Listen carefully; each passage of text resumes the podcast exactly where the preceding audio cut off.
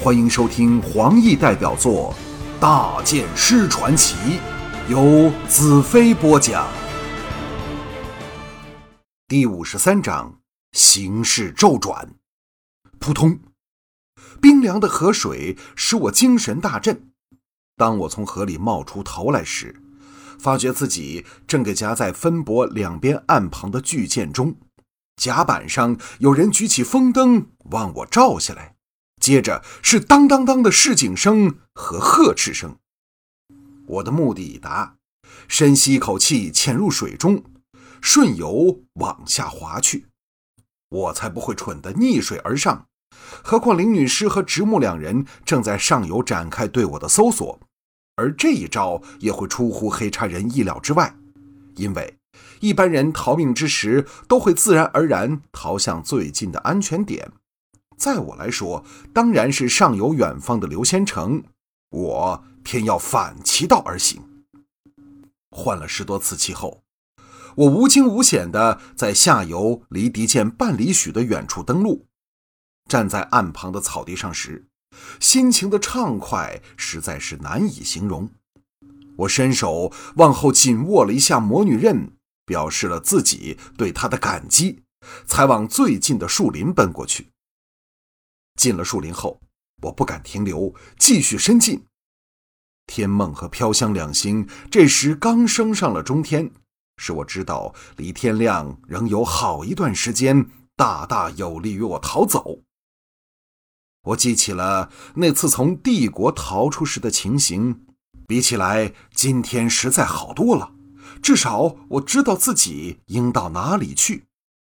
我禁不住想起西岐和齐北，若非他们遇到我，就不会含恨惨死。是否我害了他们？不知在林木的黑暗里走了多久，肚子越来越饿。想起自己四天都没吃过东西，禁不住双腿发软，倚着一棵大树坐了下来。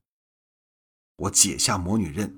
纳在怀中，祈求着他能赐我多点能量，可是他却全无反应。我拔出魔女刃，细看之下，不由吃了一惊。对他，我已经非常熟悉。往日即使在黑暗中，只要有像现在般的些微星光，魔女刃的刃体都会流动着一种奇妙的光泽，仿佛剑刃是有生命的异体。可是现在，长剑色泽晦暗，连一把普通的剑都及不上，这是怎么回事儿我的手足冰冷起来。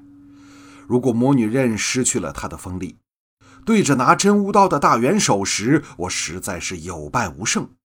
难道，难道魔女刃刚才为了救我，将她所有能量全输进了我的身体里？现在，它变成了一把平凡的剑。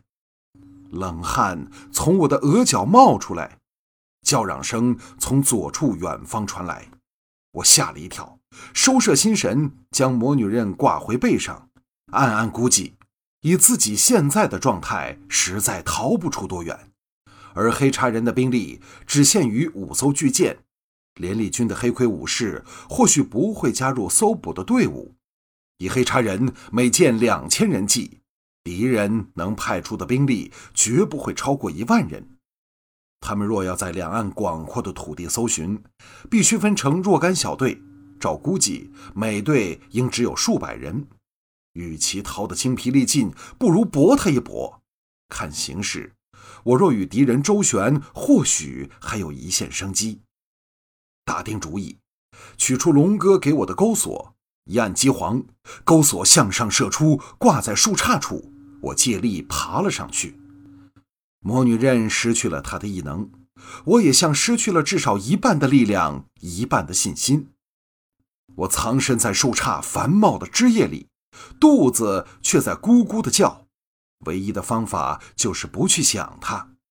以往我是否太依赖魔女刃了？没有了它，便有种无依无靠的感觉。这时，人生逐渐接近。我振起精神，全神贯注往人声传来的方向听去。这次我能否逃回刘仙城，靠的就只有自己的意志和毅力了。我平静了下来，精神前所未有的凝聚。远方的人声清晰起来，整个环境也像光亮了起来。我甚至可以看到十多尺外另一棵大树的树枝上有一个鸟巢，鸟儿的头伸了出来，警觉地望向人声传来的方向。我正感诧异，人声又渐趋细弱，四周同时也黑了下来，恢复了先前的情景。软弱和饥饿的感觉重新袭击着我的精神和肉体。我身上究竟发生了什么事？这时，我已无暇多想，再次集中精神，同时暗中留意自己体内情况的变化。四周再次亮了起来，远处的人的走路声，近处昆虫和动物爬行的声音尽收耳中。一股奇异的暖流由头顶千川百河般往下流，传遍了全身。那饿得要命的感觉立时不翼而飞，能量在体内轻轻地震荡着，舒服的使我闭上了眼睛。精神的空间像忽地扩展了数倍，向四外延展出去，似乎与眼前的现实全无关系，又像是血肉相连。那种感觉真不知用什么去形容才好，是一种前所未有的经验。这时，只听咔啪一声，皮靴踏断枯枝的响声传来，我感到整个人融融浑浑、舒服的空灵通透。明知敌人来到近前，仍不想从这种奇异的精神状态里走出来。虽然我没有用眼去看。却清楚感到，敌人像一把张开的扇子般向我这方向搜索了过来。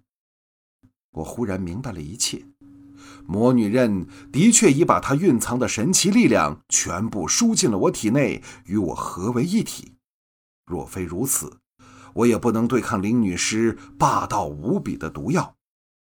这种力量来自废墟里的异物。从今天开始，我将会是继魔女和大元首外第三个拥有着异物所赐予力量的人。如果能好好利用，或者我真的能打败神秘莫测、比大元首更可怕的乌帝，将和平带回大地。